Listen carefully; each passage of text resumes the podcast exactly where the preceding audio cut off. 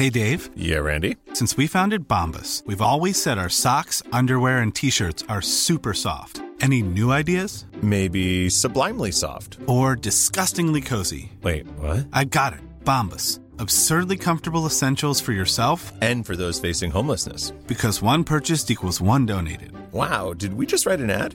Yes. Bombas. Big comfort for everyone. Go to bombas.com slash ACAST and use code ACAST for 20% off your first purchase. Hola amigos, bienvenidos. Esto es Sin Comentarios, el programa con los temas que a todo el mundo le interesan y las opiniones que nadie pidió.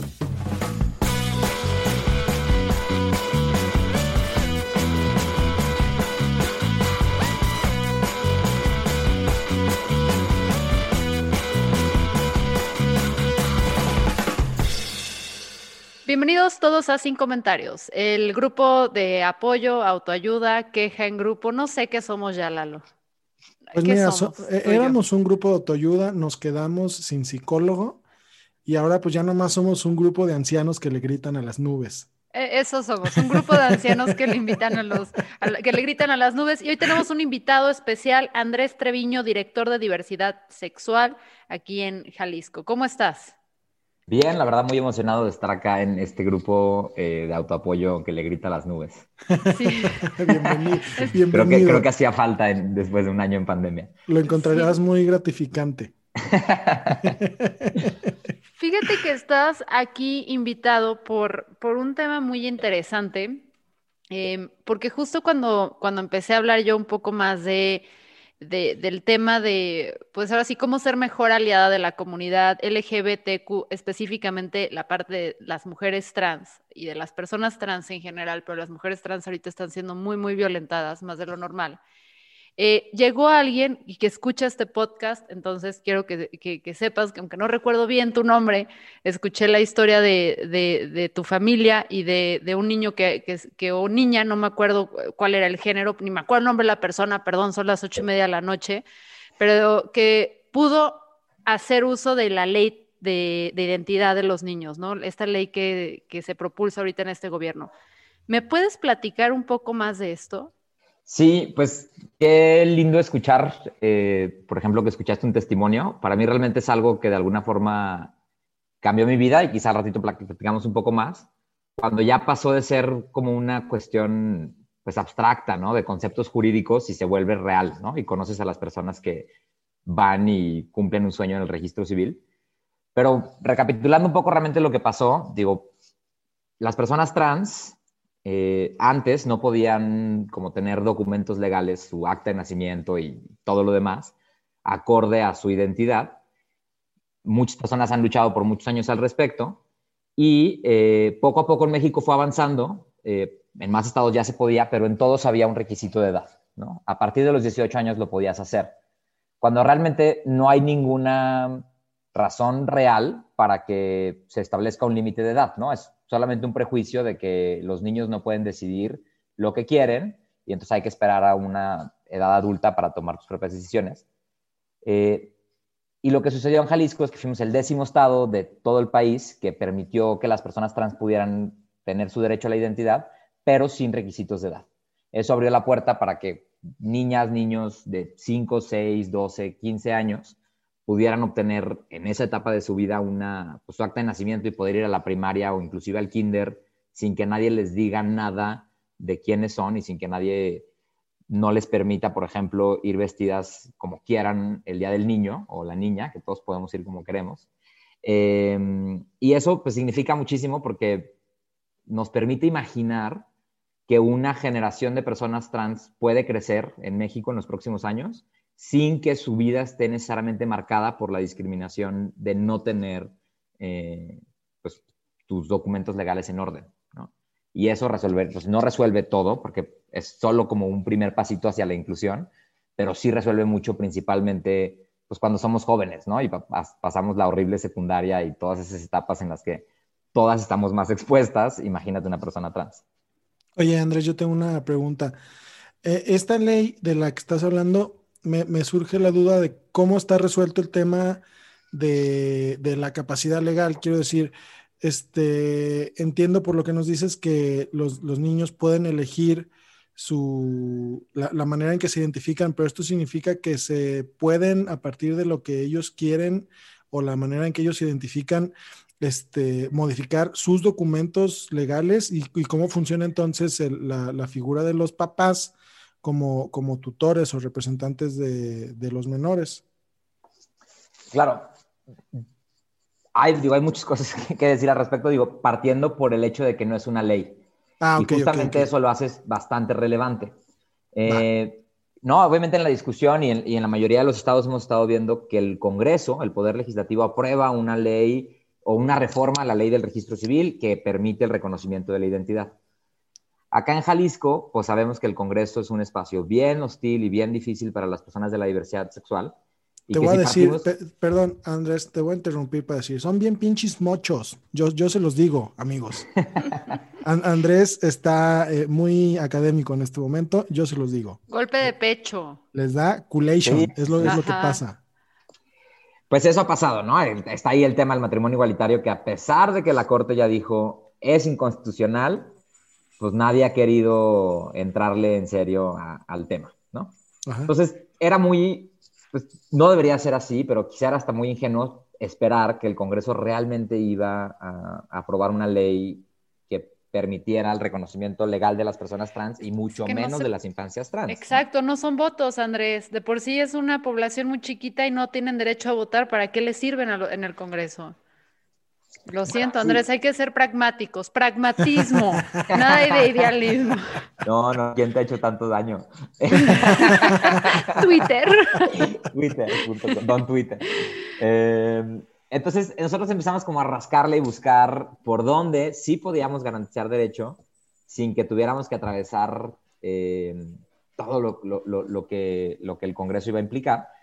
Y pues ya en México como que la gente todavía le dice el nuevo paradigma de derechos humanos, pero este año se cumplen 10 años, o sea, eso de nuevo ya no tiene nada.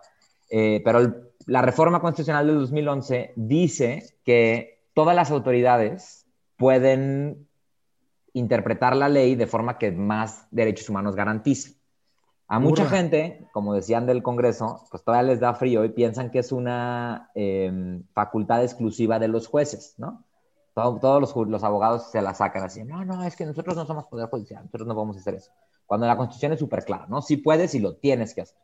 Entonces, en ese supuesto, dijimos, bueno, ya hay un precedente internacional, o sea, ya es súper claro eh, en, el, en, el, derecho internacional que el derecho a la identidad de género autopercibida es un derecho humano, entonces tiene que haber una forma de, eh, pues, de que eso pase acá en Jalisco.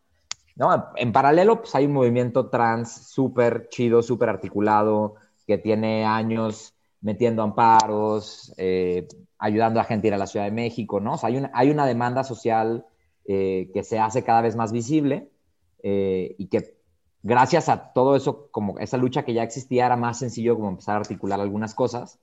Porque, por ejemplo, cuando estábamos discutiendo cómo construir este, este decreto, que ahorita voy a explicar por qué es un decreto, eh, casi 800 personas trans de Jalisco ya habían ido a Ciudad de México a solicitar su acta, ¿no? O sea, ir monitoreando esa cifra, ir monitoreando cuántas personas de Jalisco habían ido a la Ciudad de México, empezaba a hablar de números eh, de una población que estaba necesitando acceder a sus derechos.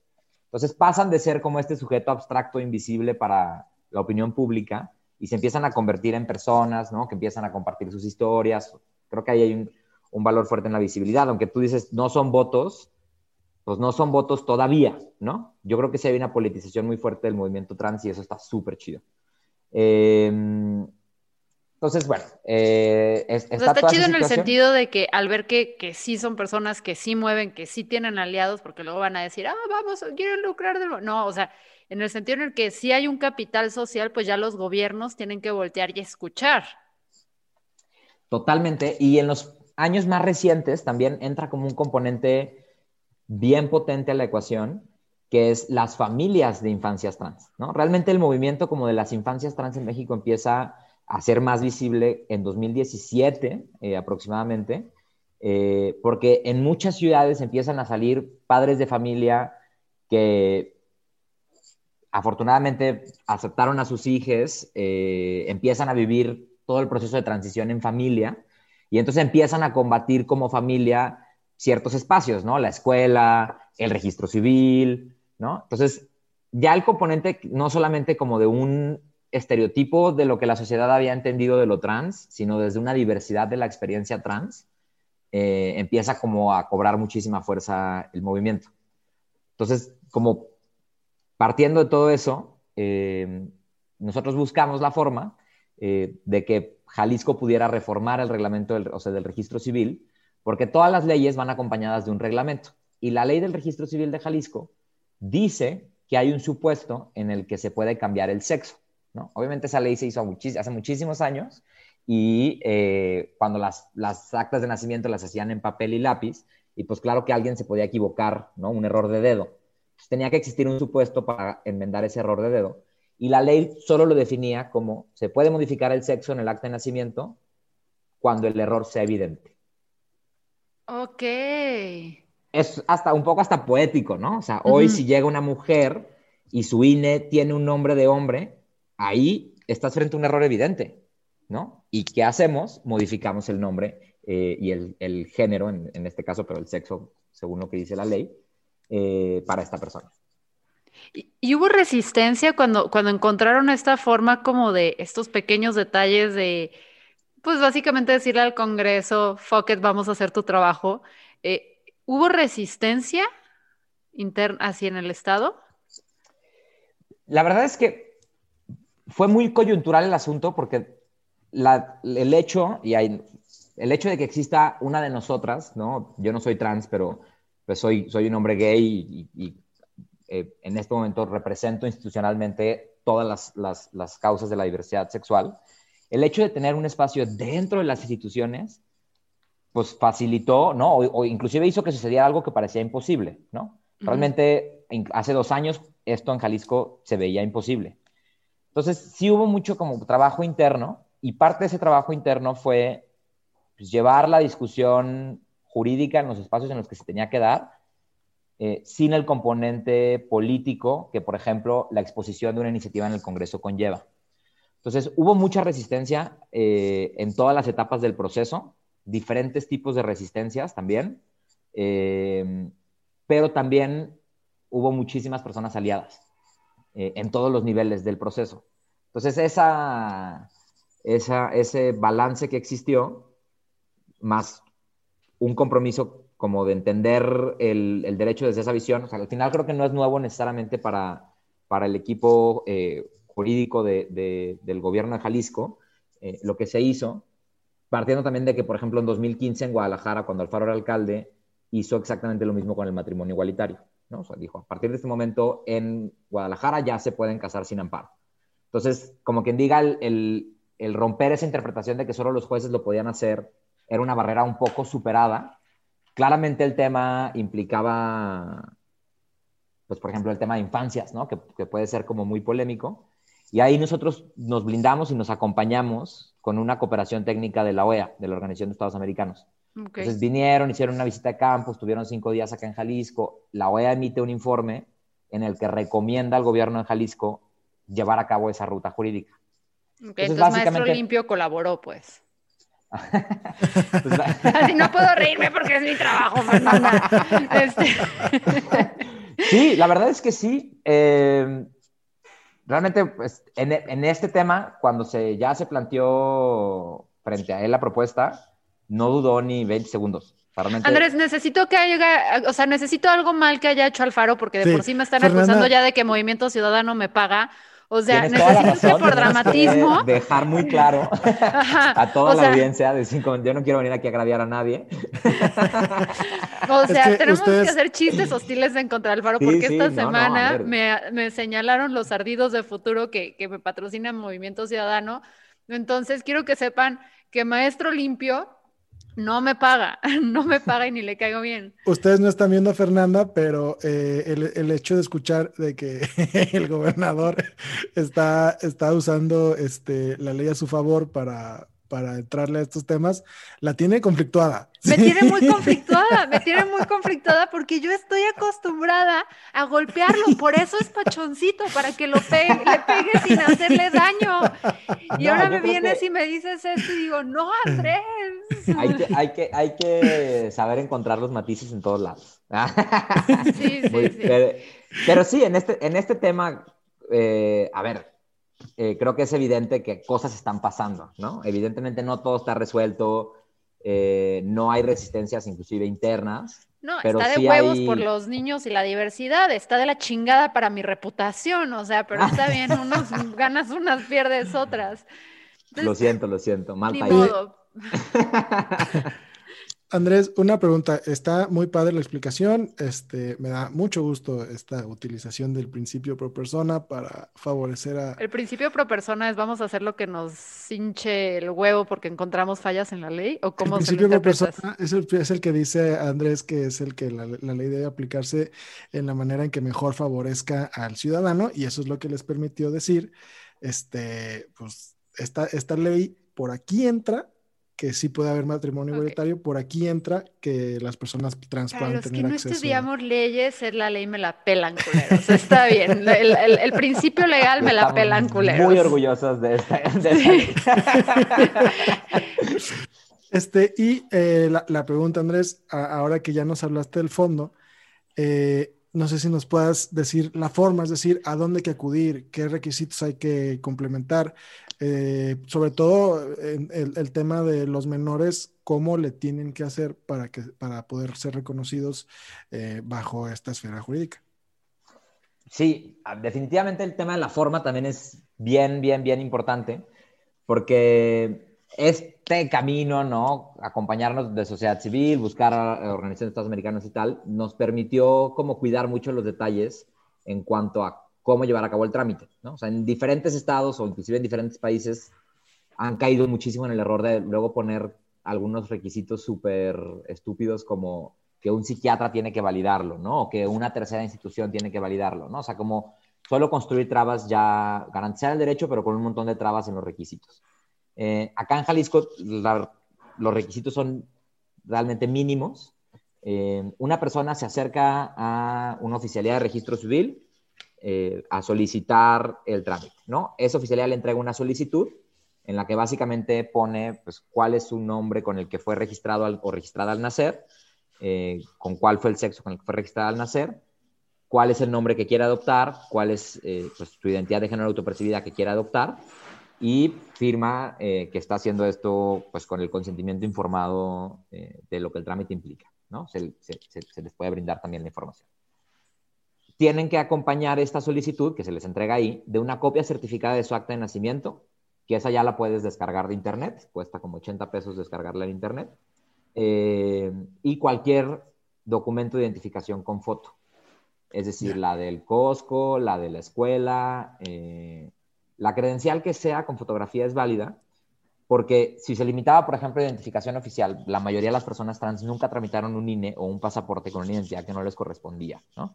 Entonces, eh, es bien importante eso. eh, y esos son todos los requisitos, ¿no?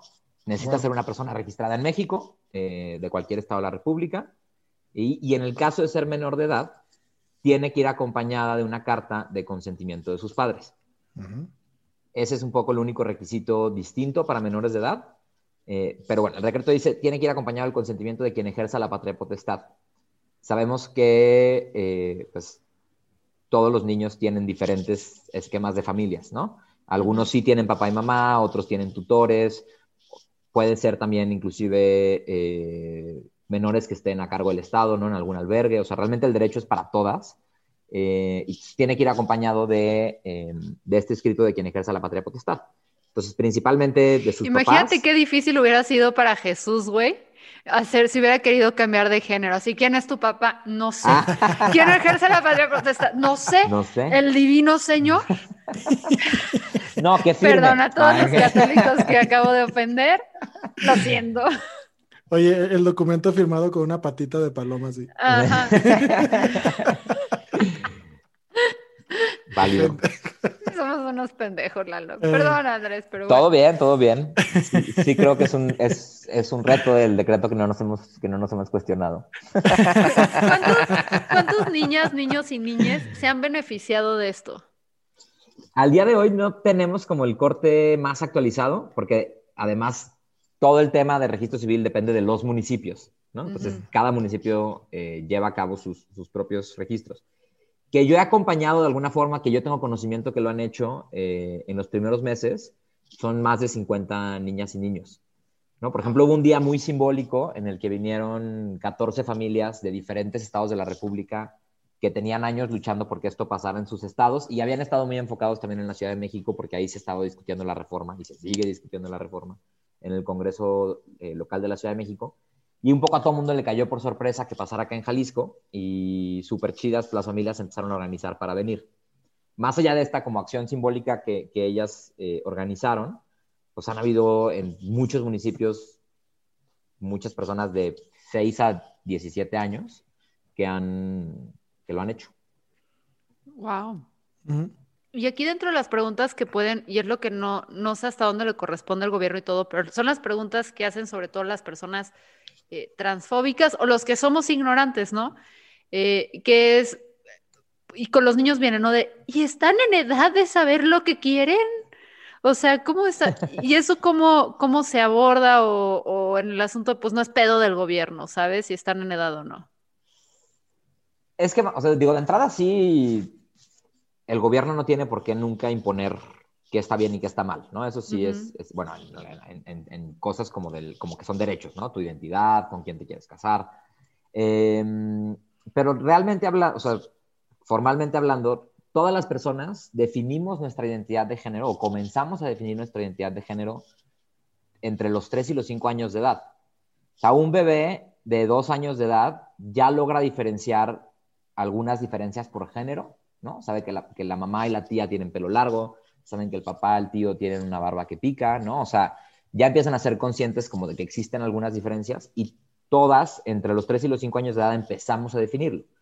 Quienes somos cis, nunca nos damos cuenta de este proceso porque... A ver, espérate, yo me di cuenta que yo era una mamada desde los 3 años, ¿eh? O sea, desde, desde ahí tengo clarísimo con cómo me identifico, una fregadera. Pero sí, nunca nos tenemos que cuestionar nada porque es porque nadie te dice que está mal, ¿no? A diferencia porque te pareces a tu mami y porque te comportas como tu mami y te quieres vestir como ella y todo. Y entonces nadie te dice, dice, ay, Fernanda, qué horroroso que andes con los tacones.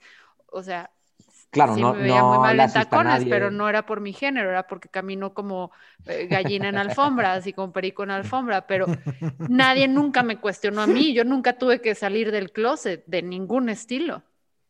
Sí, exacto. ¿no? Y, también hay que entender, o sea, por ejemplo, luego hacen muchas estas preguntas, ¿no? De que, qué pasa si están confundidas.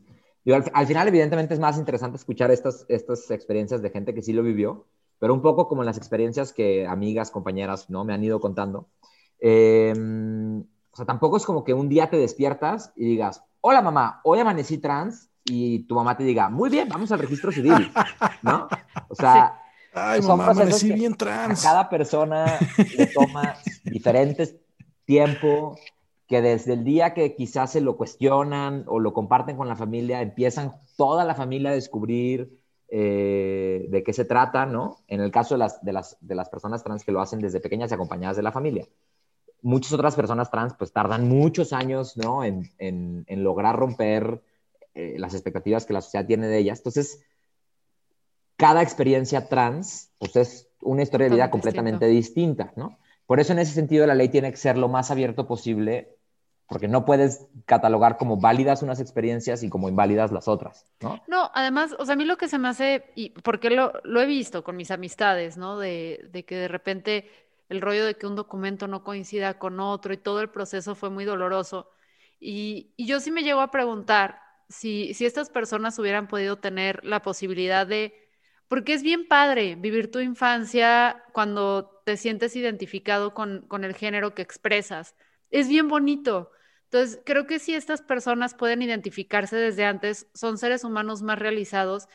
Y no solamente eso, sino que son personas también que cuando ya los niños somos más flexibles. Bueno, los niños porque yo tengo alma de joven, este, los niños son más flexibles y están dispuestos a aceptar otras realidades que los adultos ya eh, dentro de nuestra rigidez, de nuestro pragmatismo, dentro de que somos unos nefastos, no queremos. Y yo sí veo, si estas personas hubieran crecido siempre siendo reconocidas por el género con el que se identifican, por sus amistades, pues tendrían una vida muchísimo más... Eh, sencilla, ¿sabes? O sea, el simple hecho de que alguien te diga, te acepto como eres, eh, bienvenida, goza los diferentes momentos de tu etapa como te corresponde, creo que como adulto eres un adulto más plena y pleno.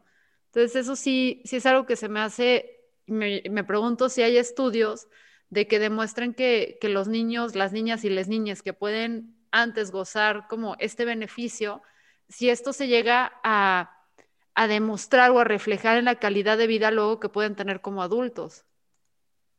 Claro, sí, Evidentemente en México hay pocos estudios, por no decir ninguno, ¿no? Eh, pero sí otros países que, que van más avanzados en, en, en, estos temas, pues sí han logrado como monitorear y sistematizar la experiencia y es súper evidente, ¿no? Eh, poder, pues este, este, este, concepto jurídico, ¿no? De libre desarrollo de la personalidad, pues una persona trans que no puede modificar sus, sus, sus documentos, no está siendo libre en su personalidad, ¿no?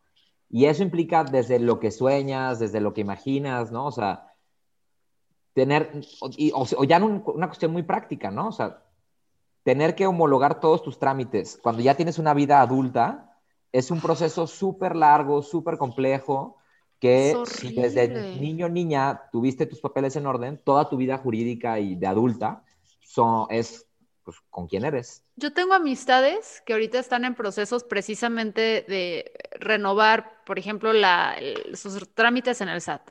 Renovar. Esta persona lleva tres meses, tres meses intentando hacer. Cada vez que llega a las oficinas es lo mismo, es que esto no machea con esto y como no corresponde, no podemos hacer nada. No puede facturar, eh, no puede generar ingresos, o sea, tiene un serio, una serie de problemas que dices, están jodidísimos. A mí de por sí cada vez que me dicen algo del SAT me deprimo, así ahorita voy a echarme un tequila de la tristeza que me recordé que tengo que pagar impuestos, que sí los pago, aunque ustedes quieran, con el dinero que me da Alfaro. No, no se crean. que lo vea, que lo vea. Pero sí me lo da Alfaro, no me da nada ese culero. Que lo vea por el lado amable, Fer, cuando el SAT quiera los impuestos no van a tener aquí en cobrar. Ajá, aquí... no, pero, pero ¿sabes qué es lo que está muy cabrón, Lalo? Que cada vez, porque, o sea, han hecho ir a esta persona, intentando no decir nombres para que no sepan ni quién es, pero han hecho que vaya a diferentes municipios, a diferentes estados, se está moviendo por todos lados y fuera de esta parte que no puede facturar de lo frustrante es que a veces es estas pláticas que tengo que dice, me voy a rendir, o sea, es que a veces siento que es más fácil de transicionar y volver a esta persona infeliz que era.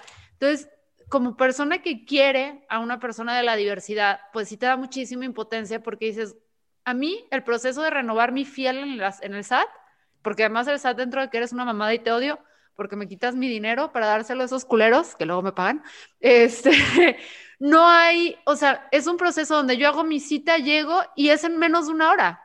O sea, entro, salgo, pum, rápido, ¿sabes? Y con estas personas no.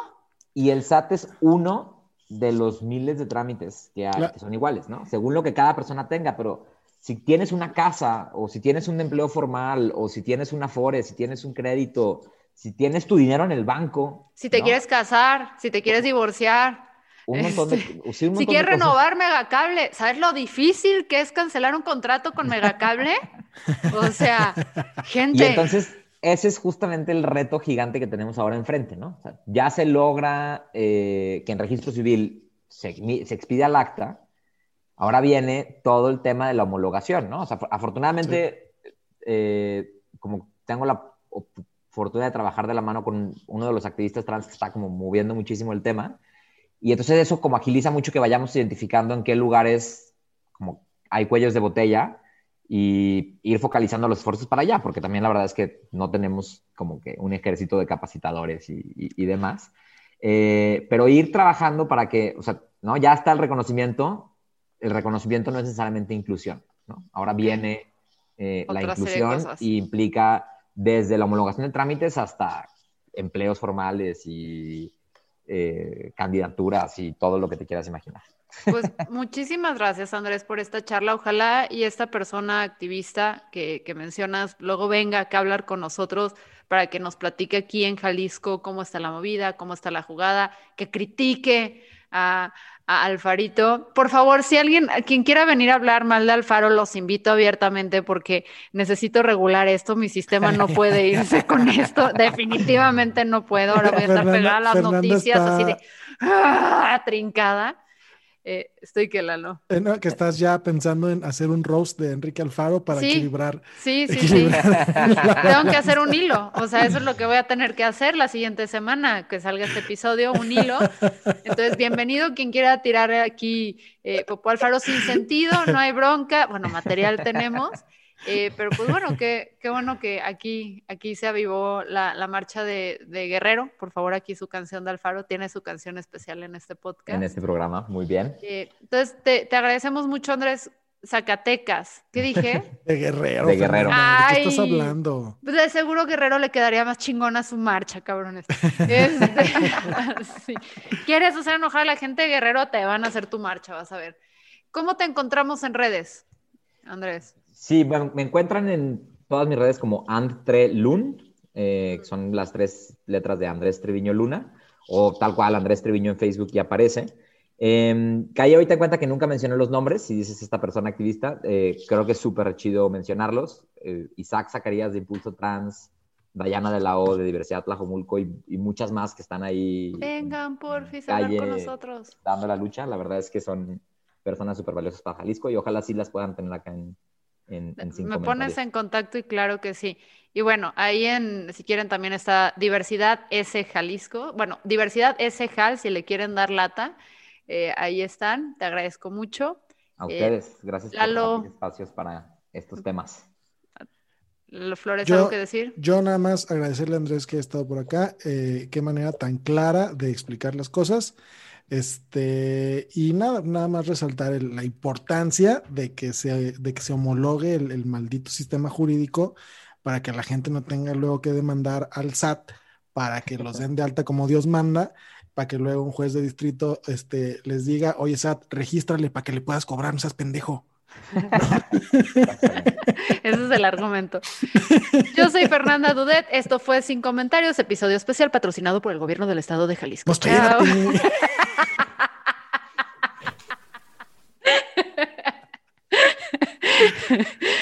No, este es- Las opiniones expresadas por Fernanda Dudet no representan hasta a las del resto del equipo de Sin Comentarios. Ni sus- el estado ni de sus- fiscal, ni, ni, de sus invitados. ni el balance de banco de, de los participantes. Sin Comentarios y su organización no reciben apoyos gubernamentales de ninguna índole, ya sea pecuniaria o en especie. Muchísimas gracias. No nos apoyan ni nuestras mamás, güey. Chao.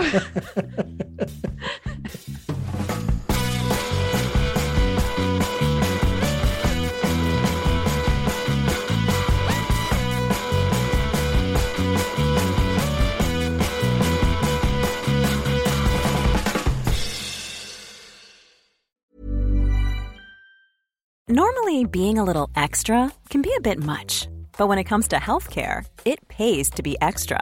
And United Healthcare makes it easy with Health Protector Guard fixed indemnity insurance plans. Underwritten by Golden Rule Insurance Company, they supplement your primary plan, helping you manage out of pocket costs without the usual requirements and restrictions like deductibles and enrollment periods. So when it comes to covering your medical bills, you can feel good about being a little extra. Visit uh1.com to find the Health Protector Guard plan for you.